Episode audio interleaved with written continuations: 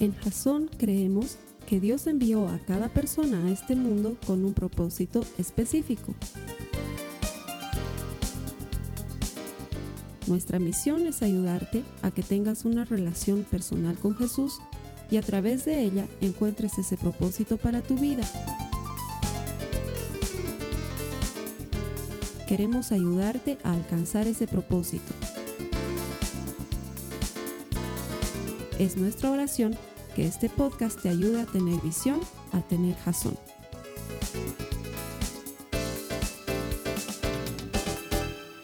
Bienvenido una semana más a esta reunión que tenemos virtualmente, pero reunión importante en la que compartimos los principios de la eterna palabra de Dios. Lo hacemos porque queremos ayudarte a desarrollar una relación personal con Jesucristo. Esa relación personal con Jesús te va a revelar el propósito que Él tiene para ti, porque no has venido a este mundo por casualidad. Estás aquí con un propósito. Hay algo que Dios quiere que hagas para Él que le va a dar honor y gloria y que le va a dar sentido a tu vida.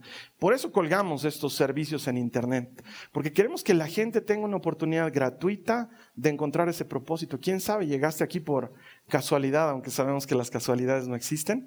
Dios te va a hablar y cuando Él te hable vas a encontrar esa abundante riqueza que hay en su presencia, porque todo el que encuentra a Dios encuentra vida. Nuestro deseo, nuestra oración es que encuentres vida por medio de la eterna palabra de Dios. Bienvenido. A las personas que me ayudan aquí a predicar todas las semanas, les doy gracias. Gracias por venir, gracias por tener ese buen hábito de congregarse. Eso es lo que hacemos los cristianos. Nos juntamos, nos reunimos para compartir la palabra de Dios. Y el hecho de que tú estés aquí me habla de que estás buscando a Dios. Y si tú estás buscando a Dios, la Biblia te promete que Él te recompensará.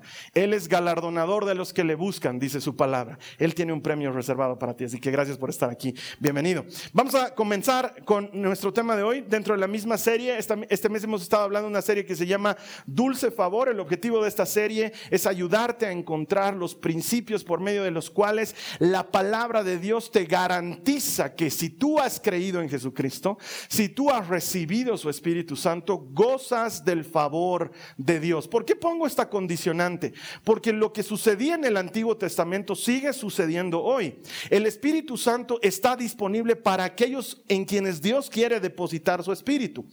Pero a partir de Jesucristo, Él ha querido depositar su espíritu en todo aquel que cree en Él.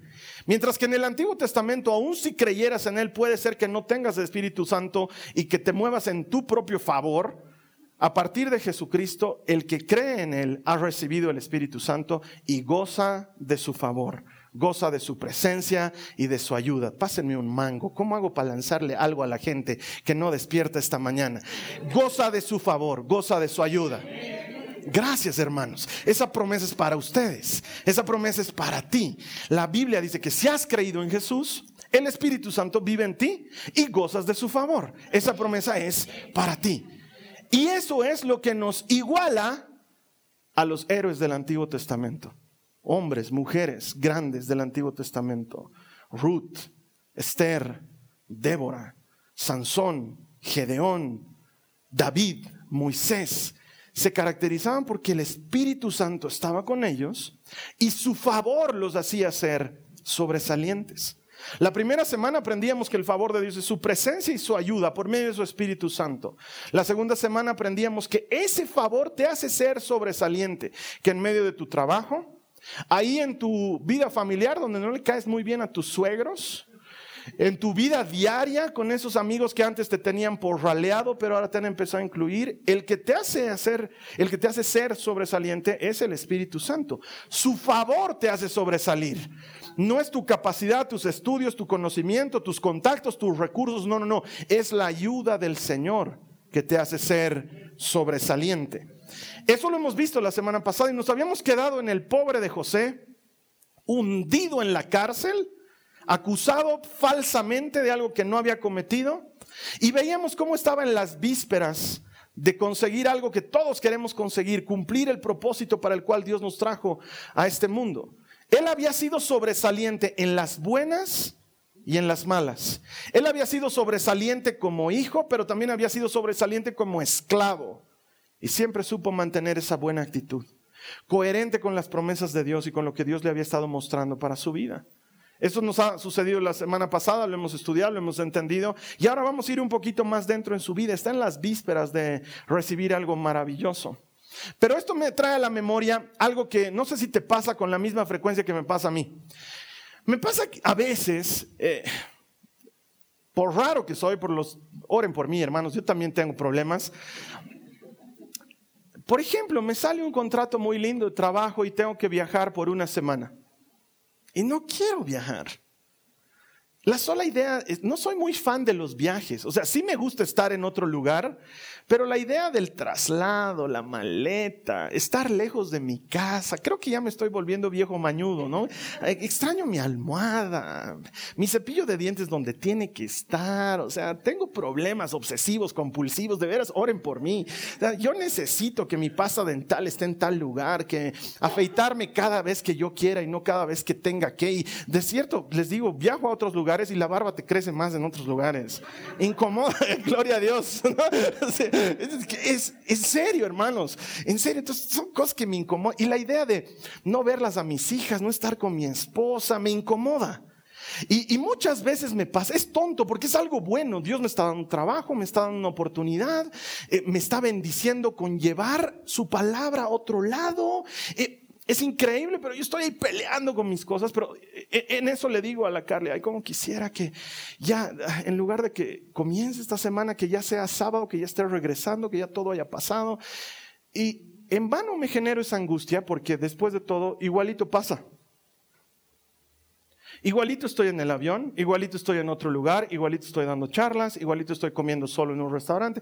Y en lo que me doy cuenta, pasado dos, tres días, he hablado por eh, FaceTime con las chicas y no sé qué, compré algunas cositas y otra vez estoy en el avión, estoy regresando y todo lo que me generaba angustia se pasó. Y ya estoy otra vez en mi vida normal. ¿Por qué te cuento esto? Porque eso me ha ayudado a entender muchas cosas. Te estoy hablando de esa manera de pensar antigua Ahora pienso diferente. Cuando me enfrento a esta situación de, ay, no quiero viajar, o ay, no quiero hacer esto, o se me viene una semana de trabajo muy dura, en la que tengo muchos compromisos, o se me viene una temporada complicada, en la que tengo que ajustarme el cinturón porque no me está alcanzando el dinero, cuando se me viene, lo siguiente que pienso es, pero es temporal, es solo una temporada se va a pasar. Ahorita me está generando angustia, pero se va a pasar. Ahorita me está generando esa sensación de inseguridad, pero va a terminar pasando y luego hasta la voy a contar con chiste porque te ha pasado algo extraño, difícil, duro y hasta doloroso y luego cuando lo cuentas es chistoso y la gente se ríe de lo que cuentas. La gente se ríe de las cosas difíciles que has pasado y tú también y dices, ahorita suena chistoso, pero ese rato estaba sufriendo y en realidad es porque es temporal. Nada es eterno excepto Dios y su presencia. Todo perece, todo pasa. ¿Estás angustiado por el examen de la próxima semana? Pasará. Sí, Carlos Alberto, pero tal vez yo no pase. Y eso también pasará. Eso también pasará. Todo pasa en esta vida. Estás angustiado porque ya se viene fin de mes y no has cubierto la cuota del auto que te has sacado. Sí, Carlos Alberto, no sé. Y pasará, pero ¿y si no logro cubrir y me quitan el auto? También pasará. Todo pasa. Es que la verdad es que todo pasa. Nos angustiamos por momentos. Los vemos como eternos. Le ponemos todo nuestro sufrimiento a algo que está ahí para pasar no se va a quedar. No tiene sentido. José ha tenido que vivir esto en carne propia para entenderlo de manera profunda, porque iba a tener que gobernar el país en una época muy difícil. Nuestra cita va a ser Romanos 8:28, dice, ahora bien sabemos que Dios dispone todas las cosas para el bien de quienes lo aman, los que han sido llamados de acuerdo con su propósito. Ese eres tú, ese eres tú. Dios te ha llamado con un propósito. Tú le amas. No me imagino que estés aquí por deporte, que hayas pasado y digas, ¿qué eran aquí? Hay un tipito hablando, a ver, entraré. No, si tú estás aquí es que amas a Dios y Dios tiene para ti un propósito. Esta promesa es para ti. Y dice que Él dispone todo para tu bien, lo bueno y lo malo. Y tanto lo bueno como lo malo es temporal en nuestra vida. En la vida de José lo va a entender de una manera complicada, porque José se queda en la cárcel mucho tiempo. Mira lo que dice Génesis 40, los versos 1 al 4. Pasado un tiempo, ¿cuánto habrá sido pues, Dios mío? ¿Cuánto habrá pasado? de que entra a la cárcel hasta que ocurre esto, quién sabe. Pasado un tiempo, el jefe de los coperos y el jefe de los panaderos del faraón ofendieron a su señor el rey. El faraón se enojó con esos dos funcionarios y los puso en la cárcel donde estaba José, en el palacio del capitán de la guardia. Ellos permanecieron en la cárcel durante mucho tiempo. ¿Cuánto tiempo estuvieron ahí?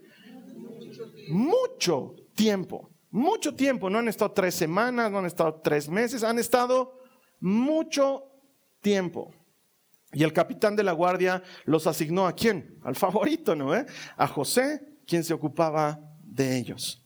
Este esclavo ahora estaba a cargo de los que eran funcionarios de Faraón, pero había pasado mucho tiempo. Yo me imagino que de alguna manera José ya se había acostumbrado a estar en la cárcel, porque nos acostumbramos. Te acostumbras a la muela que te quitaron y nunca más puedes comer ese helado y nunca más comes ese helado. Y te acostumbras, de veras, te acostumbras. Unos años después te hablan de ponerte un implante. Con sufrimiento lo haces. Te pones el implante y naces de nuevo. Sí, empiezas a masticar ese helado y dices, gloria a Dios. Qué delicioso es masticar un poquito aquí, un poquito allá. Ya no parezco hámster con mi bola hinchada. De veras, te acostumbras a las cosas malas, te acostumbras. Has perdido la vista, te han puesto lentes, no perdido en el sentido de quedar ciego, pero has perdido, has perdido cierta capacidad, te ponen lentes y va disminuyendo y tú no te das cuenta. Y otra vez, con lentes y vives borroso. Y tienes lentes. Hasta que vuelves a ir al oculista y te dice, uh, ha aumentado tu dioptría, tiene que cambiarte el vidrio. Te cambias, y naces de nuevo. ¡Wow! ¡Wow! Mi esposo tiene granos en la cara. Oye, estás bien feo. Volveré a mis antiguos lentes, te veía con más favor. te acostumbras a las cosas malas, te acostumbras a vivir lejos, luego cambias de lugar donde vives y ahorras tiempo. Y dices, pero antes tardaba. Sí, porque te has acostumbrado y has armado tu vida en ese sentido. Y José ha armado su vida en la cárcel se ha acostumbrado a ser un prisionero. Es un prisionero excelente, está a cargo de la cárcel, pero sigue siendo un prisionero. No puede salir de ese lugar, no goza de ningún privilegio ni de ningún beneficio que un libre goza. Está metido allá adentro y le caen estos dos hombres que sí eran libres y que trabajaban para el faraón, pero que están castigados porque algo le han hecho al faraón, en algo le han hecho renegar. Y el faraón tenía ese derecho, él podía decir, tú, a la cárcel y tú mueres. Y pasaba. El faraón era el dueño de la vida de todos en Egipto. Para los egipcios, faraón era la encarnación de un dios. Ellos pensaban que era el Horus viviente, la representación de, uno de sus tantos dioses en vida. Entonces el faraón tenía autoridad de hacer lo que quería y los manda al panadero y al copero a la cárcel.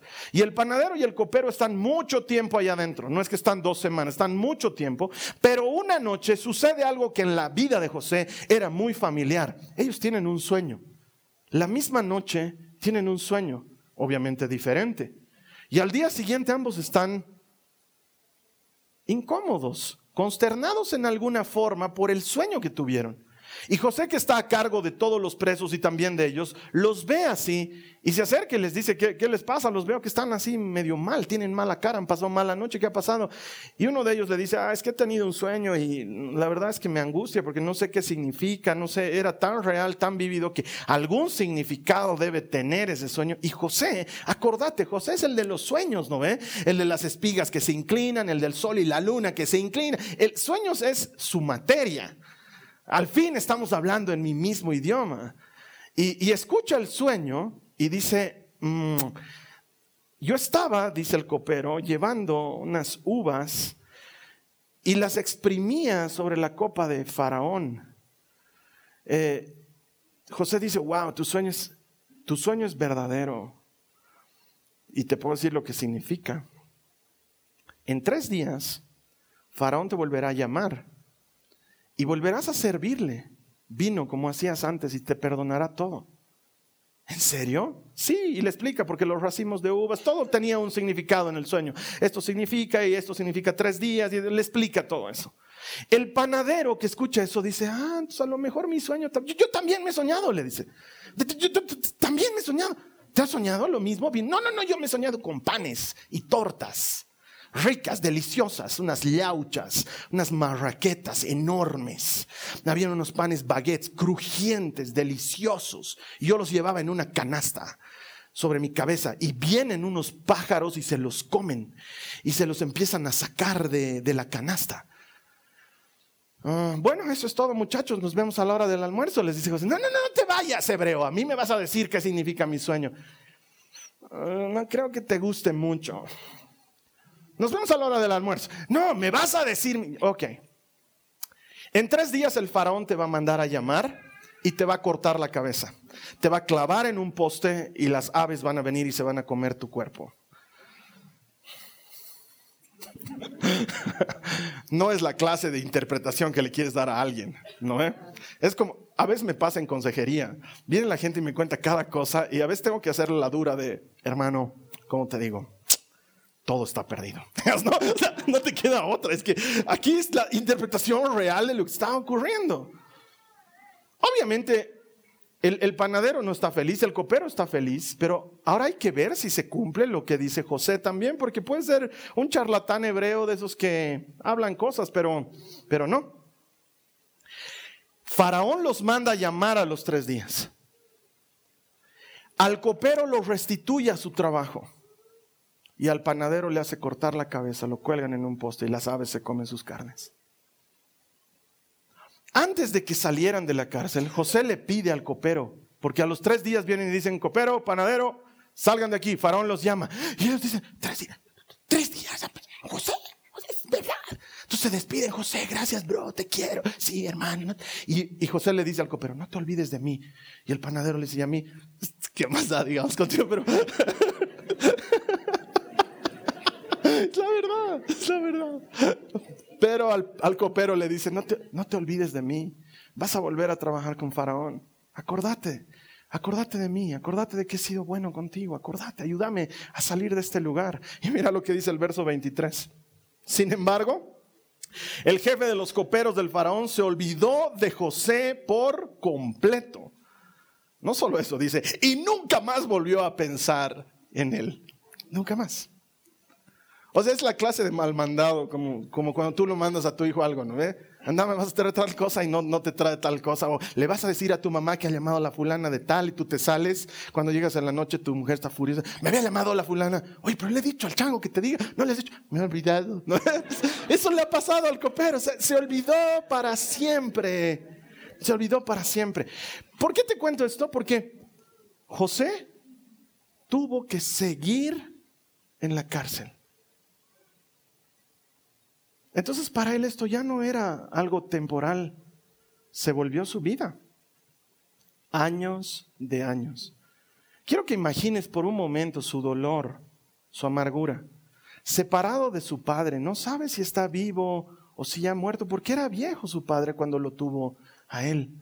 Su madre murió cuando lo tuvo a su hermano Benjamín y él no ha podido cuidar a su hermano como le prometió a su mamá. ¿Qué habrá pasado con su familia? ¿Judá seguirá siendo tan odioso? ¿Rubén seguirá siendo tan irresponsable? Ya no sé, me compró Potifar, me iba bien, pero ahora estoy en la cárcel y parece que nunca voy a salir de aquí. Cada vez que hay una pequeña oportunidad, parece que es el momento, pero no salgo. Entender que las cosas son temporales pueden quitarte esta angustia. José tuvo que entender que esa situación no era para siempre, pero más importante, aprender a poner sus ojos en las cosas eternas. La manera en la que tú y yo dejamos de mirar lo temporal es cuando miramos lo eterno.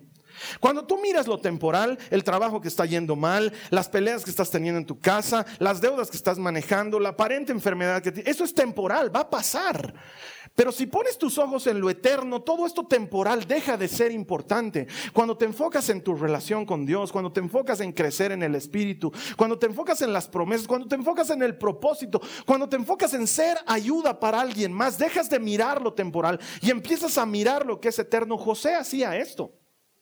En lugar de estar metido en, el dolor y la tortura de su cárcel, él ayudaba, él servía, él era excelente, él era puntual, él era eficiente, él hacía las cosas buenas. Sus ojos estaban puestos en lo eterno, no estaban puestos en lo temporal, porque de por sí lo temporal se había vuelto muy grande para él. Él supo poner sus ojos en algo más importante. Es como esta historia que cuentan sobre un rey. Este rey manda llamar a sus, a sus vasallos, a sus entendidos, a sus sabios. La Biblia los suele llamar sátrapas, entonces sátrapa no es una mala palabra.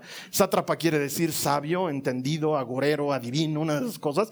Este rey manda llamar y les dice, miren, en conmemoración del vigésimo aniversario de mi reinado en este pueblo, me han regalado este báculo que tiene este escapulario para guardar dentro algo. Y he decidido que quiero guardar una frase que contenga sabiduría. Así que entren en un retiro espiritual, escriban la frase más sabia que se les ocurra la vamos a poner aquí en mi cetro porque yo quiero utilizar esa sabiduría que ustedes tienen. Más les vale escribir algo que sea realmente sabio. Entonces todos estos adivinos, magos, consejeros se van en su retiro y trabajan y debaten, no, pienso, luego existo, no, está mal esa frase, empiezan a trabajar en frases célebres, en cosas que puedan ayudar a la gente, solo sé que no sé nada, no, no sirve de nada, siguen trabajando en frases, de veras, están trabajando ahí en frases importantes. Y al final llegan delante del rey después de una semana y les dicen, mi señora rey, hemos logrado hacer un compendio de la mayor sabiduría en una sola frase. Y la traemos a presentar delante de usted hoy. La frase de, no, no, no, no, no leas, dice el rey. No es para que me la leas ahorita, es para que la guarde en mi báculo. Pero, Señor, es para que la guarde en mi báculo. Soy el rey, quiero guardarla ahí. La voy a leer cuando la quiera leer. Ok, entonces la guardan el papelito ahí, lo cierran, listo, váyanse, gracias por su servicio, adiós.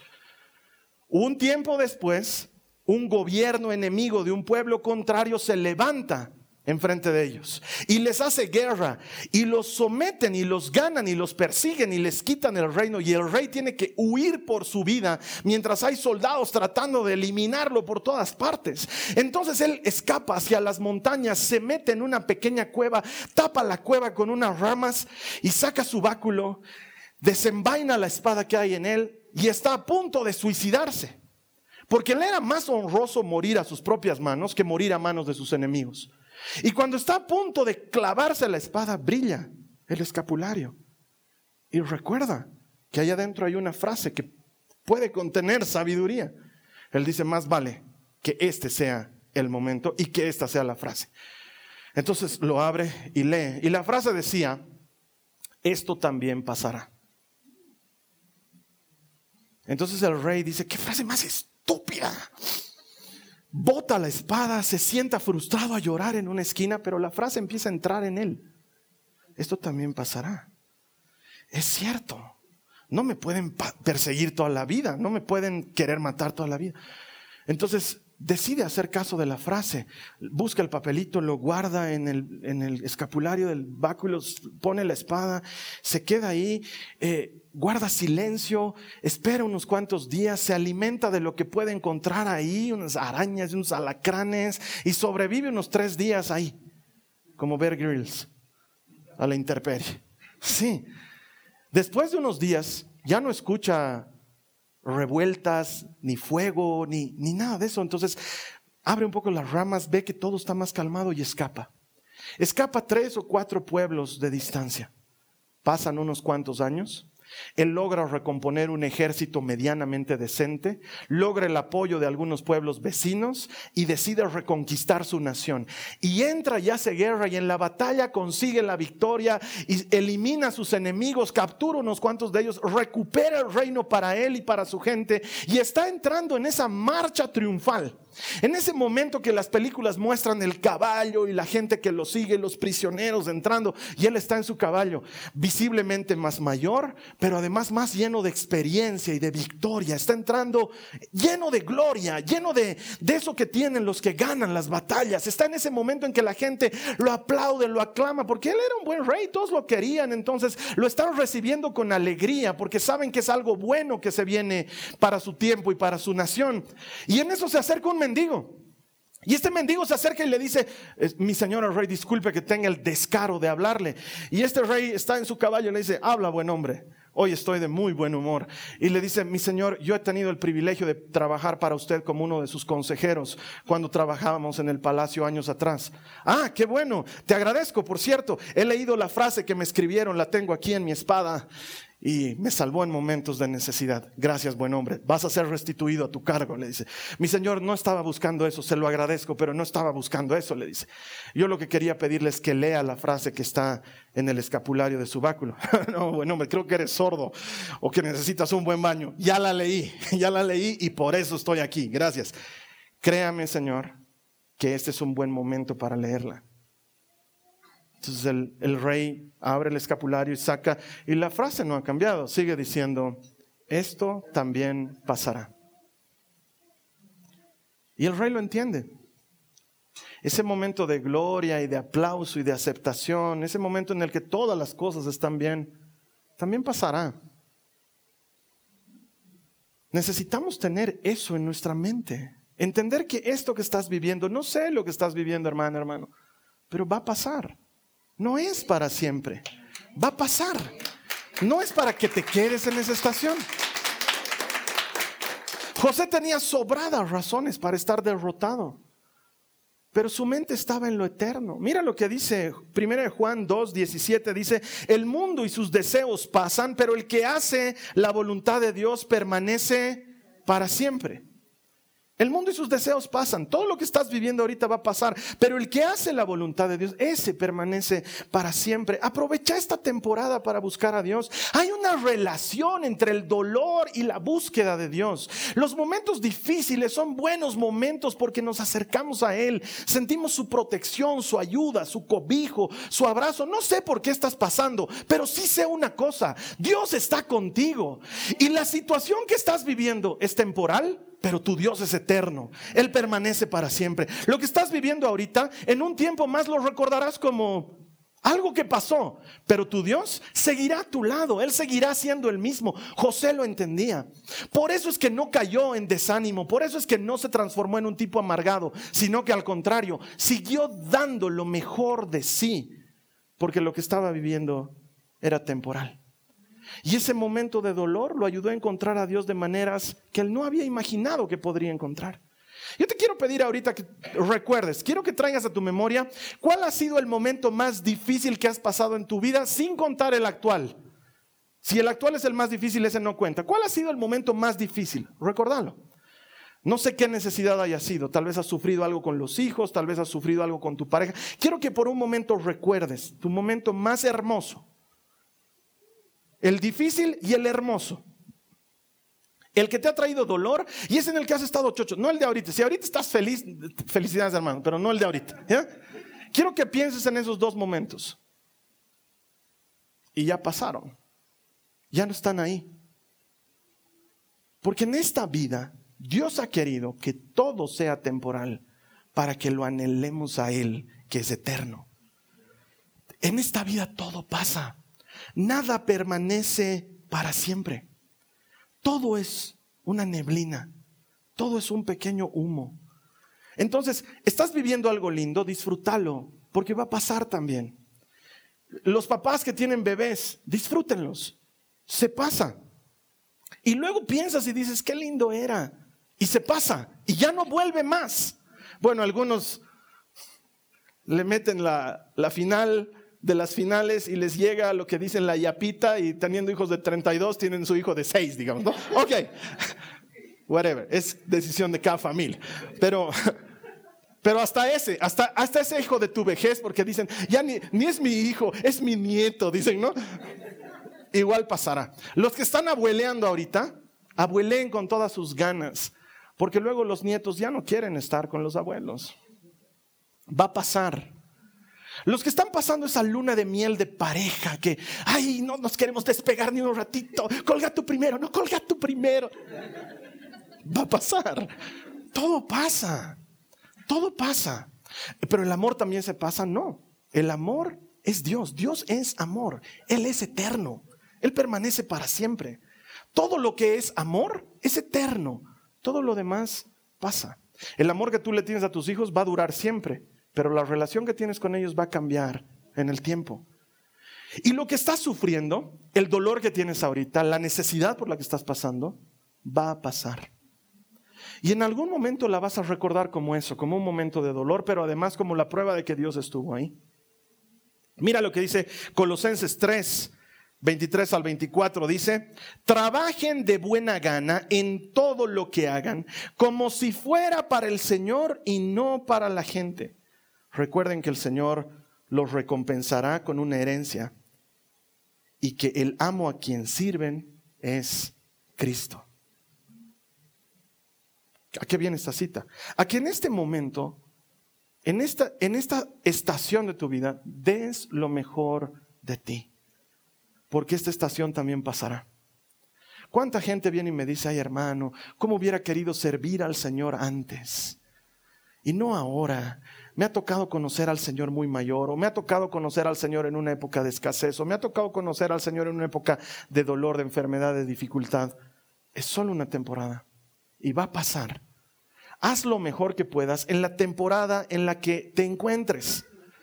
Este José era bueno en la cárcel, no era bueno en un buen empleo. No es que lo habían nombrado gerente y ahora sí me dan ganas de ser bueno, porque cuando no era gerente, quitan las ganas, hermano, quitan las ganas. No, él estaba en lo más bajo de lo más bajo, pero por ser excelente es que lograba sobresalir. Por hacer las cosas a la manera de Dios es que lograba sobresalir. Y él entendía que esto era temporal. Lo que él no sabía es que estaba a escasas horas de escuchar, siervo fiel y bueno.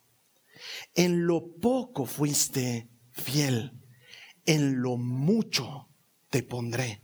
Él no lo sabía. Le faltaban escasas horas. Porque mientras José seguía siendo fiel en lo poco, el faraón estaba teniendo sueños extraños en el palacio. Mientras José cada mañana se esforzaba por ser lo mejor que podía ser, aún siendo un esclavo prisionero, el faraón estaba angustiado en su corazón porque nadie podía interpretar los sueños que había tenido. José no lo sabía, pero Dios estaba trabajando detrás de bambalinas para favorecerlo. El favor de Dios consiste en eso, en que mientras tú caminas en su palabra, mientras tú eres obediente, mientras tú le honras en todos tus caminos, mientras haces lo que dice Colosenses, le das gloria en todo lo que haces, Dios está trabajando en tu favor, aun cuando tú no lo sabes. La situación no ha cambiado, pero Dios está trabajando en favor de José, está preparando el camino para algo grande. Él no tiene idea, ¿sabes por qué? Porque tu Dios ha decidido pelear por ti. Tu Dios ha decidido bendecirte y protegerte. ¿Por qué? Porque has creído en Él. Si has creído en Él, si le has puesto en el número uno, Él se siente obligado a responder con fidelidad. Porque Dios no es deudor con nadie. Él paga a quien le da. Y al que le da fidelidad, doble fidelidad le devuelve. Mira lo que dice su palabra. Jeremías 15:20. Pelearán contra ti como un ejército en ataque. Pero yo te haré tan seguro como pared de bronce fortificada. Ellos no te conquistarán porque estoy contigo para protegerte y rescatarte. Yo, el Señor, he hablado. Puedes tener un ejército en tu contra. Si tú mantienes esa buena actitud, si sigues honrando a Dios en todos tus caminos, él está peleando la batalla en tu favor. Él te quiere hacer salir vencedor. Él quiere ayudarte en este momento de dificultad. Él lo quiere hacer. Él lo está haciendo. José no sabe que el día de graduación está a la vuelta. Él no tiene ni siquiera planchada la toga. No tiene listo el birret. No sabe que el día de graduación ha llegado. No tiene idea. Faraón está teniendo unos sueños extraños. Faraón está teniendo sueños. ¿Entiendes de lo que te estoy hablando? La especialidad de José. La especialidad de José está ocurriendo en este momento en el palacio del hombre más importante del mundo en esa época. José no lo sabe. Él lo único que ha hecho es mantenerse fiel, mantener la buena actitud, tener los ojos puestos en lo eterno. Y mira lo que dice la Biblia, Génesis 41, 1, dice, dos años, de, ¿cuánto tiempo? Dos años después, el faraón soñó que estaba de pie a la orilla del río Nilo. Empieza a tener sueños. Dos años después, José seguía siendo esclavo. Faraón sueña algo horrible. Ve unas vacas hermosas, siete, pastando al borde del Nilo, tan hermosas y tan rellenitas que daban ganas de hacer una buena parrillada. Hermosas, deliciosas las vacas ahí, hermosas. Y el faraón las está mirando. Y de pronto aparecen del Nilo ocho vacas flacas, escuálidas, horribles. Horribles. Y se comen a las vacas gordas se las tragan y no engordan. Se quedan igual de flacas y de horribles como antes. El faraón despierta asustado. ¿Qué, estoy soñando? No, no. Hágame recuerdo no volver a comer bife chorizo en la noche. No puedo, está mal. No debo. Y se duerme otra vez. Y más tarde vuelve a soñar. Él ve unas espigas de trigo hermosas y rebosantes. Y de pronto aparecen unas espigas siete buenas y luego aparecen siete malas que se tragan a las espigas buenas. Y estas espigas están malas, secas por el sol y sin trigo y se las tragan. Y el faraón despierta asustado y dice, no, no esto, esto no está bien. En este momento quiero que vengan todos mis sabios, todos mis adivinos y todos van así pintándose sus ojitos porque están durmiendo y los egipcios se maquillaban. Entonces, haz de cuenta, las mujeres me entienden lo que estoy hablando. No pueden ir así donde el faraón. Entonces, delineador van delante del faraón el faraón les cuenta el, sueño. Les dice soñado esto y esto, las vacas y las espigas. ¿Qué significa?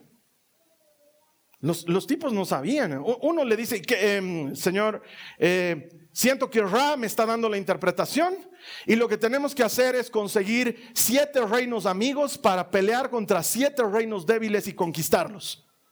Y el faraón dice, córtenle la cabeza. Pero es que no es eso, yo no siento paz, no me siento tranquilo, no estoy a gusto. Entonces ya todos tenían miedo de decir lo que significaba.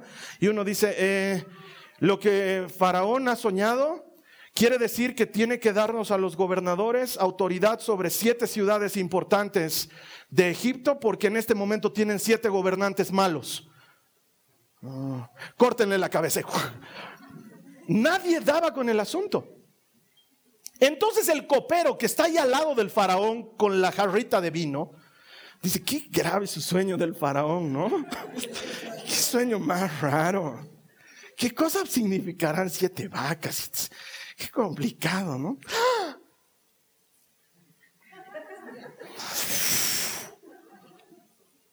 José. Y el faraón lo mira, ¿no? ¿Con qué estás? Eh, en mi faraón, si se me permite hablar, Sí, habla. He cometido un grave pecado. Em, unos años atrás, cuando usted nos mandó a la prisión al panadero, y a mí, ¿se acuerda del panadero ese que hemos colgado? Sí, me acuerdo. Em, cuando nos mandó a él y a mí, nosotros tuvimos en la cárcel unos sueños horribles. Y había un muchacho, hay un hebreo que nos interpretó los sueños y sucedió tal como él dijo. Él le dijo al panadero que lo íbamos a colgar y lo hemos colgado. Y él me dijo a mí que yo iba a servirle el vino como siempre. Por cierto, ¿no quiero una copita? ¿Quién, es ese hebreo? Dice. Y está ahí el capitán de la guardia, Potifar. Él sabe quién es. Y él dice, se deben estar refiriendo a José.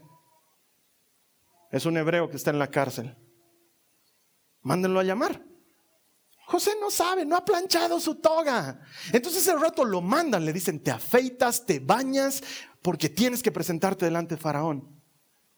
Tipo está ahí, delante del faraón. El faraón lo mira. El hombre más poderoso de Egipto está viendo un esclavo, la clase más baja, un esclavo prisionero. Él no puede ni siquiera mirar al faraón. Su vida corre peligro. Y le dice, buen hombre, me han dicho que tú interpretas sueños. Esto es lo que he soñado. Y le cuenta lo de las vacas y lo de las espigas. ¿Qué significa? Y José le dice, mira lo que le dice. Le dice, yo no interpreto sueños.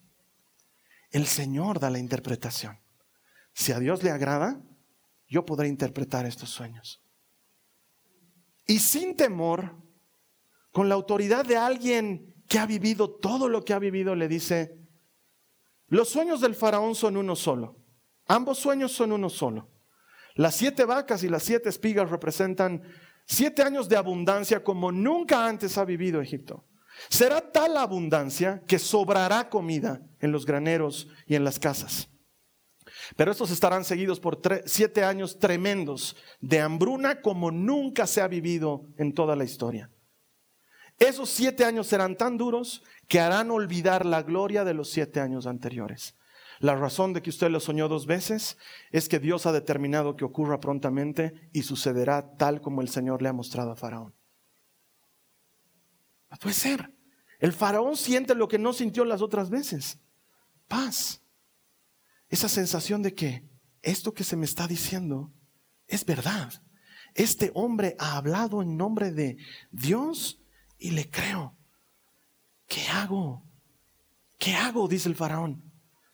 José le dice, discúlpeme si sigo hablando, pero lo que debería hacer es poner usted a alguien que sepa de administración y de finanzas a cargo de los graneros de Egipto y deberían recolectar la quinta parte de todo lo que produzcan cada mes. Durante los siete años de abundancia eso sería suficiente. Si hacemos un, y calculando la depreciación, eso le alcanzaría para los siete años de escasez, con seguridad. Y el faraón lo escucha hacer eso y dice, Dice lo que dice la Biblia, verso 38 del capítulo 41. Entonces Faraón preguntó a sus funcionarios, ¿acaso encontraremos a alguien como este hombre tan claramente, ¿qué dice? Lleno del Espíritu de Dios. No dijo tan bueno en matemáticas, no dijo tan capísimo en administración, no dijo tan churro, ¿no? ¿Qué dijo? ¿Qué dijo? Tan lleno del Espíritu de Dios. Así que el faraón dijo a José, como Dios te ha revelado el significado de los sueños a ti, es obvio que no hay nadie más sabio e inteligente que tú. Ay, si eso no es el favor de Dios, yo no sé qué es. Quedarás a cargo de mi palacio y toda mi gente recibirá órdenes de ti. Solo yo, sentado en mi trono, tendré un rango superior al tuyo. El faraón dijo a José, yo aquí en persona te pongo a cargo de toda la tierra de Egipto. Si eso no es favor, yo no sé qué es favor. Acaba de sufrir el mayor ascenso de su vida. De prisionero esclavo a dueño del mundo. No hay menos que eso. Él tiene autoridad para decir lo que quiera. Le ponen sandalias. La Biblia dice que le ponen un anillo, que era el sello real del faraón. Un collar de oro. Papito, solito estás, ¿no? Esposa te tenemos. Le traen una esposa hermosa, como la que había soñado toda su vida. De cero a héroe en cuestión de 15 minutos. No, son años de años de años de haber entendido que eso era temporal, que eso también pasaría.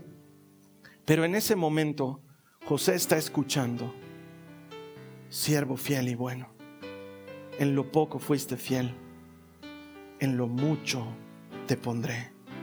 Y de no haber tenido nada, José ahora lo tiene todo. La Biblia dice que Dios lo prospera en maneras que nunca había prosperado a nadie. De hecho, luego José lo cuenta en su propia manera. Cuando le pone nombres a sus hijos, uno se llamaba Manasés y el otro se llamaba Efraín. Y Manasés significa Dios ha hecho que me olvide todas mis amarguras. Qué lindo nombre. No estoy amargado. No estoy herido por lo que me ha pasado. Dios ha hecho que me olvide todas mis penas. ¿Te imaginas ese nombre de ese hijo? Cada vez que lo miraba, José decía, tú me haces recuerdo que no tengo amargura, que no tengo penas, que Dios me ha bendecido, su favor está conmigo.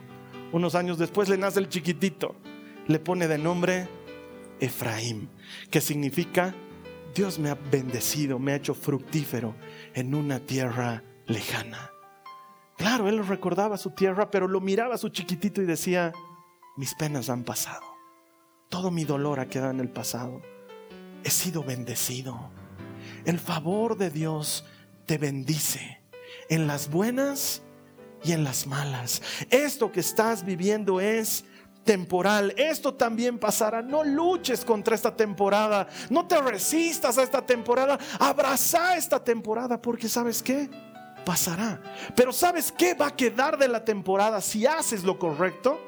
Quedará el dulce favor del Señor, que no te deja ni te abandona y que será la prueba ante otros de que Él estuvo contigo en todo este proceso. Vamos a cerrar nuestros ojos. Vamos a orar. Yo no sé en qué temporada estás, hermano, hermana, no lo sé. Pero sí sé una cosa, Dios está contigo. Y esto que estás viviendo, esto también pasará. Te aseguro que pasará. No estás aquí para siempre.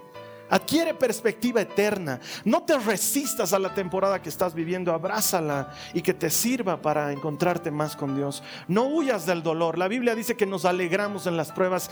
Este momento difícil, si lo estás viviendo, debería ser momento de alegría. Yo te invito a que ahí donde estás, ahí donde estás conectado, ores conmigo, le digas al Señor, Señor Jesús. No, dile pero con ganas, Señor Jesús, dame por favor mirada hacia lo eterno atención hacia lo eterno. Ayúdame a entender que esto que estoy viviendo también pasará, pero que tú permaneces para siempre. Tu favor es eterno, tu amor es eterno, tu ayuda es eterna. Me abrazo de ti, me confío a ti, me entrego a ti. Te doy gracias por esta temporada por difícil que sea, porque en ella te estoy encontrando a ti. Gracias Señor Jesús. Amén. La siguiente semana vamos a terminar nuestra serie Dulce Favor, vamos a explorar lo último de la vida de José. Mi deseo, mi oración, mi esperanza está en que esta historia te haya inspirado a creer que Dios tiene más para ti. De veras te lo digo, esto también pasará. Y esta prédica está a punto de terminar y también pasará. Pero no ha pasado para alguien a quien debes compartírsela y en tu corazón sabes quién la necesita. Y está gratis aquí en el internet. ¿Qué tal si se la compartes? Y luego cuando esa persona reciba este mensaje eterno de la palabra de Dios, tú, yo, todos los que hayamos participado de esto, vamos a celebrar que todo el que encuentra a Dios encuentra vida. Te espero aquí la siguiente semana. Que el Señor te bendiga. Esta ha sido una producción de Jason Cristianos con Propósito. Para mayor información sobre nuestra iglesia o sobre el propósito de Dios para tu vida, visita nuestro sitio web www.jason.info. Allí encontrarás muchos recursos para animarte en tu relación con Dios enseñanzas, nuestro blog, prédicas y mucho más. Te lo deletreamos www.jazon.info. También puedes visitarnos en nuestro sitio en Facebook www.facebook.com barra Que Dios te bendiga abundantemente. Muchas gracias.